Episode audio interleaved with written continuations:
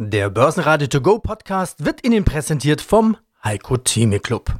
Werden Sie Mitglied im Heiko Theme Club. heiko-theme.de Der Börsenpodcast. Börsenradio Network AG. Das Börsenradio. Marktbericht.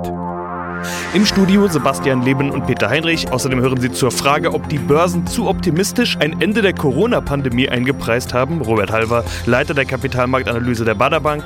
Den globalen Anlagestrategen Heiko Thieme, der das DAX-Potenzial bei 14.000 Punkten voll ausgeschöpft sieht.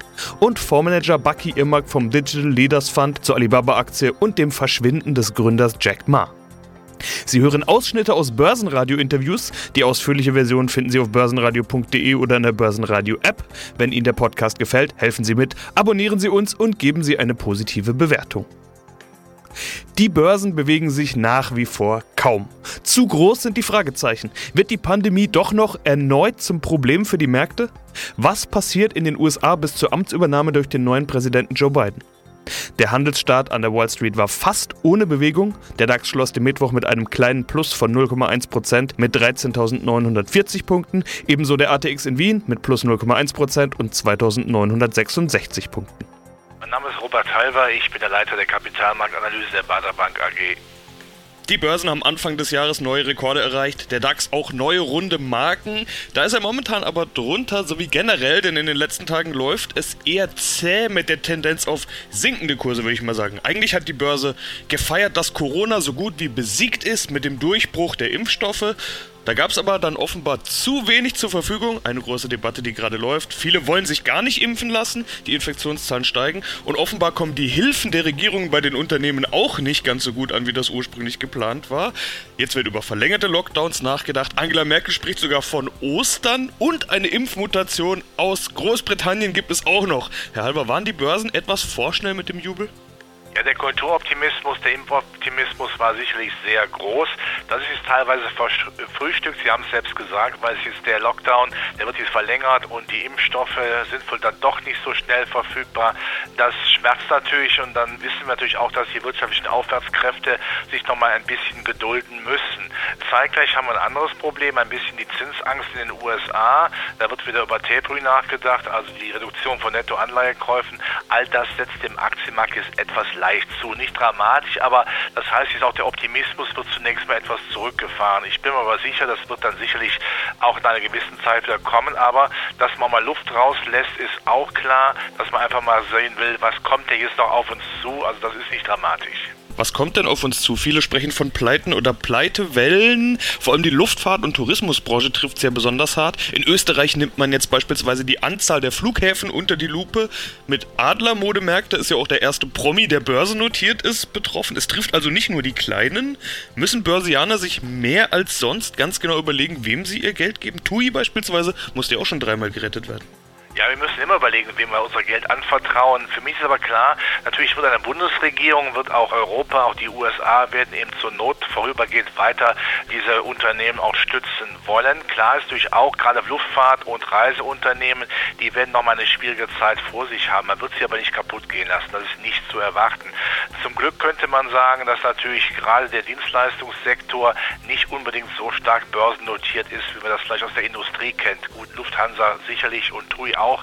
Aber da wird man, wie gesagt, dann auch versuchen, einigermaßen noch etwas aufzuhalten, damit es nicht zusammenbricht. Aber dass eine Pleitewelle uns irgendwann erreichen wird, das ist auch klar. Man kann natürlich jetzt weiterhin versuchen, diese Insolvenzantragspflicht noch ein bisschen hinauszuzögern, aber das Problem wird natürlich kommen, wenn wir ja auch den Lockdown jetzt bis Ostern verlängern sollten.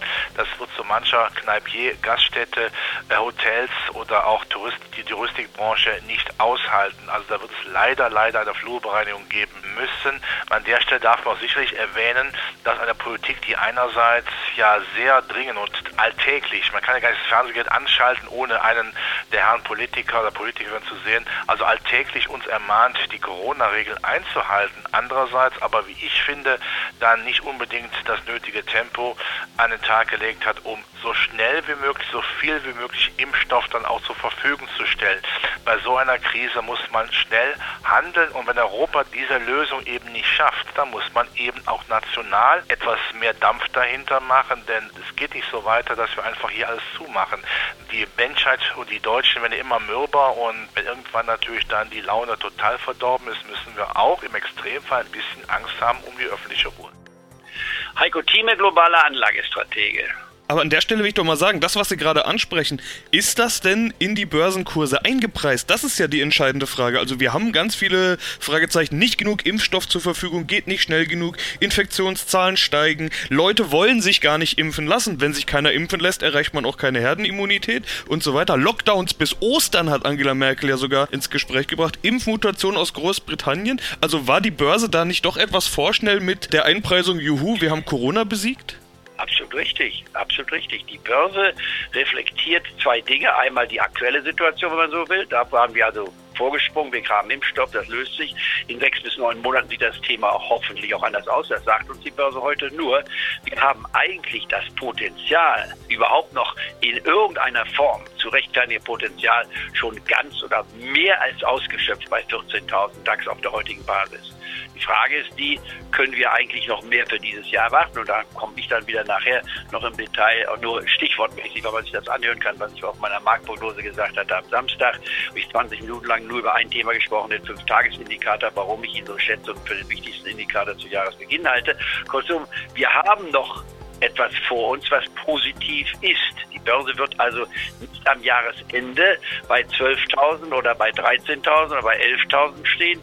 Sie kann zwischenzeitlich zwischen 12.500 bis 11.500 auch zurückfallen, wie wir es im vergangenen Jahr auch gesehen hatten, als wir die 8.250 Marke sahen. Aber man wusste auch vor einem Jahr, wir steigen wieder Begründung, der Fünf-Tages-Indikator hat das indiziert mit einer Trefferquote von über 80 Prozent. Das werden wir nachher noch mal im kleinen Detail erläutern. Nur für mich ist aktuell gesehen die Börse anspruchsvoll bewertet. Ich gehe einen Schritt weiter. Sie ist aktuell gesehen zu hoch bewertet und deswegen auch meine Meinung, eine Liquidität von weniger als 20 Prozent im Portfolio zu halten, würde ich für sehr riskant ansehen. Eine Liquidität von 30 Prozent würde ich sagen, das ist okay.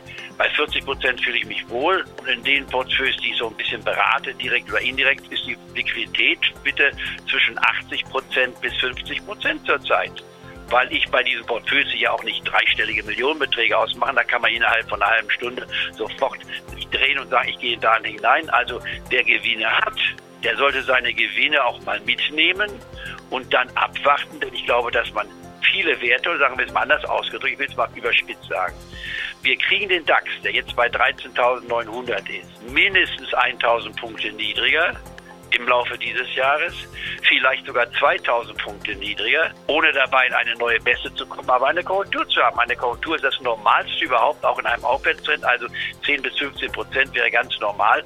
Und ich glaube nicht, dass die nächsten 10 oder 15 Prozent an der Börse nach oben gerichtet sind, sondern wir müssen erst einmal durch eine gewisse Talsohle durchgehen. Und wenn man mich jetzt fragen will, ja, was könnte denn die Talsohle sein, wäre eigentlich jetzt das erste Quartal nach diesem enormen Anstieg, den wir gesehen haben, durchaus die Möglichkeit. Ich ziehe es etwas weiter, sage von jetzt bis Jahresmitte, würde ich sagen, die Wahrscheinlichkeit, dass wir eine Korrektur von 10 bis 15 Prozent haben, würde ich mit weit mehr als 50 Prozent ansehen. Ich würde sagen, die Wahrscheinlichkeit dafür, mal aus dem Bauch diskutiert, 70 bis 80 Prozent, dass das die Chance ist. Gewinner im DAX war Bayer mit plus 4,6 Prozent. Hier wirken Analystenkommentare, die auf ein gutes Umfeld im Agrarsektor für 2021 deuten. Der gesamte Sektor kann zulegen. Bei Bayer gab es außerdem einen Medientag im Pharmabereich. Auch dort wurde auf optimistische Zukunftsaussichten hingewiesen. Weitere Gewinner im DAX waren Firmen, die sich unabhängig vom Pandemiegeschehen stabil entwickeln könnten. Sogenannte defensive Werte wie RWE, Vonovia, Deutsche Wohnen und E.ON. Die Deutsche Post konnte nach den am Dienstag überraschend kurz vor Börsenschluss vorgelegten Jahreszahlen weiter steigen. Stärkste Verlierer waren Heidelberg Zement mit minus 1,2%, Daimler mit minus 1,6% und Delivery Hero mit minus 3,7%. Auffällig war außerdem die Aktie der französischen Carrefour. Hier gibt es angeblich ein Übernahmeangebot durch eine kanadische Handelskette. Bisher ist das nur ein Gerücht. Einige Analysten bezweifeln, dass der Deal zustande kommt. Die Carrefour-Aktie steigt zweistellig. Ja, hallo, Baki Irmak, Fondsmanager des The Digital Leaders Fund. China, Alibaba und Co. Der Alibaba-Gründer und der reichste Mann Chinas ist anscheinend spurlos verschwunden.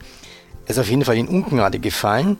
Von dem chinesischen Tech-Millionär und reichsten Mann fällt seit Oktober 2020 jede Spur. Vielleicht sitzt er auch nur im Homeoffice. Weder auf seinem Twitter-Account meldet sich Jack Ma zu Wort, noch sah man ihn bei öffentlichen Auftritten. Auch bei dem Finale seiner eigens gegründeten TV-Reality-Show erschien Jack Ma nicht. Was vermuten Sie? Bei Alibaba muss man natürlich ein Stück weit auch an so Unternehmen wie zum Beispiel Yukos und Khodorkovsky denken, ja, also was da, was da passiert ist. Und wir haben ja auch in China schon mehrere Unternehmensgründer, die jetzt in Haft sind, die verurteilt sind.